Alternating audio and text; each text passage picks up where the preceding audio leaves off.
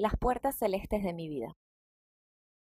La luz del sol, el espejo y los lockers en serie de la imagen de Alejandro Lipsic construyen rápidamente en mí cierto imaginario nostálgico que me envuelve en una suerte de experiencia de niñez. Será por el olor a natatorio que emana del celeste agua, o por el recuerdo corporal de abrir y cerrar lockers en la escuela, demorando la llegada a la clase de francés, o apresurando el paso con zapatillas de punta en mano. Quizás no sea del todo mi experiencia, sino la niñez de alguien más. Del mismo modo, no puedo no remontar a la niñez en tiempos de pantalones cortos en los niños y faldas en las niñas. Pero aún así, tampoco estoy segura de que esos armarios sean de los años 40 o 50. En todo caso, no se trata de perseguir una correcta lectura de la fotografía, sino de una sensación que me atraviesa.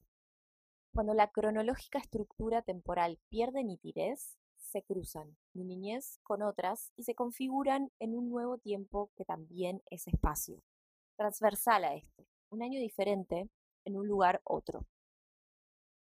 El arquitecto Peter Sumter afirma en su conferencia titulada Atmósferas, existe una magia de lo real. Recuerdo sus palabras mientras miro la fotografía y mi imaginario pronto se vuelca al terreno de lo fantástico algunas de esas puertas debe llevar a ese universo que linda y hasta se mezcla con el nuestro, que es similar pero diferente, donde los acontecimientos se rigen por muchas de nuestras leyes, pero no todos, donde lo que sucede logra escapar a la lógica y la razón momentáneamente. Un universo de quizás una temporalidad no del todo lineal o una espacialidad más que tridimensional. Entiendo que son las puertas las que suscitan tal sensación. El elemento puerta como linde entre el aquí y el allí. La incertidumbre de lo que está por detrás, aquello que no veo, que desconozco.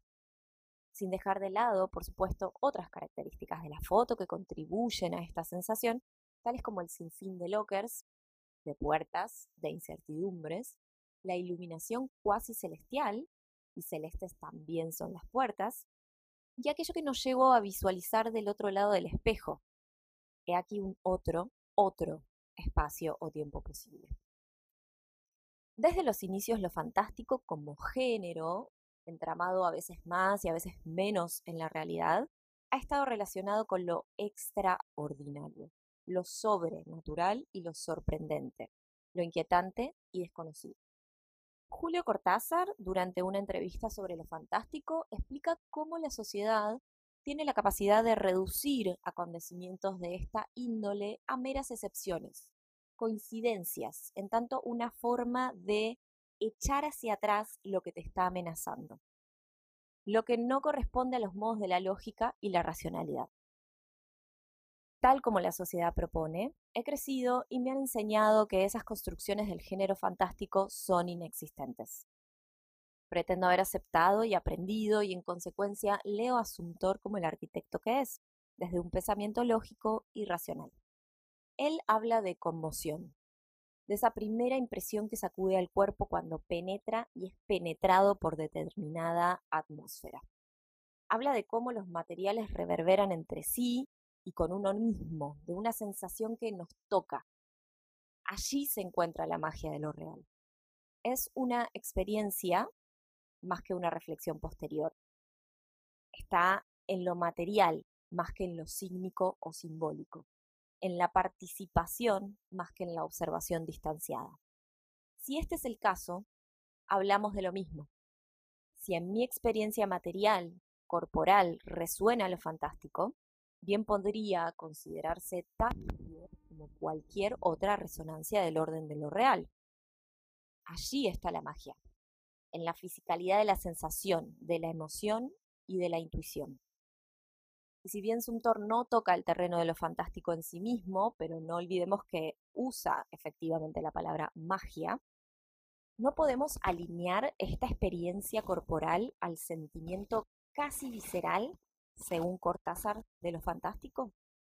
Aquello que el autor define como extrañamiento o como un paréntesis en la realidad. Consiste sobre todo en el hecho de que las pautas de la lógica, de la causalidad del tiempo, del espacio, todo lo que nuestra inteligencia acepta desde Aristóteles como inamovible, seguro y tranquilizado, se ve bruscamente sacudido, como conmovido, por una especie de, de viento interior que los desplaza y que los hace cambiar. Cortázar 1982. Mientras leo esto, comienzo a pensar en las puertas celestes que me he cruzado en la vida, que se han cruzado en mi vida. Pienso en la cantidad significativamente menor de puertas celestes que he tenido el placer de encontrarme en relación a las puertas marrones, grises e incluso verdes.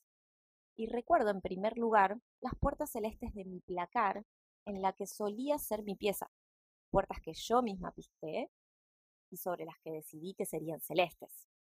Hermosa casualidad, causalidad, o paréntesis en la realidad, como lo llama Cortázar, que las puertas del placar que remiten a mi niñez sean al igual que las puertas de los lockers de Leipzig, celestes y que estas últimas remonten a mi niñez o la de alguien más, y la infancia se mezcle con la sensación de lo fantástico que la fotografía despierte en mí.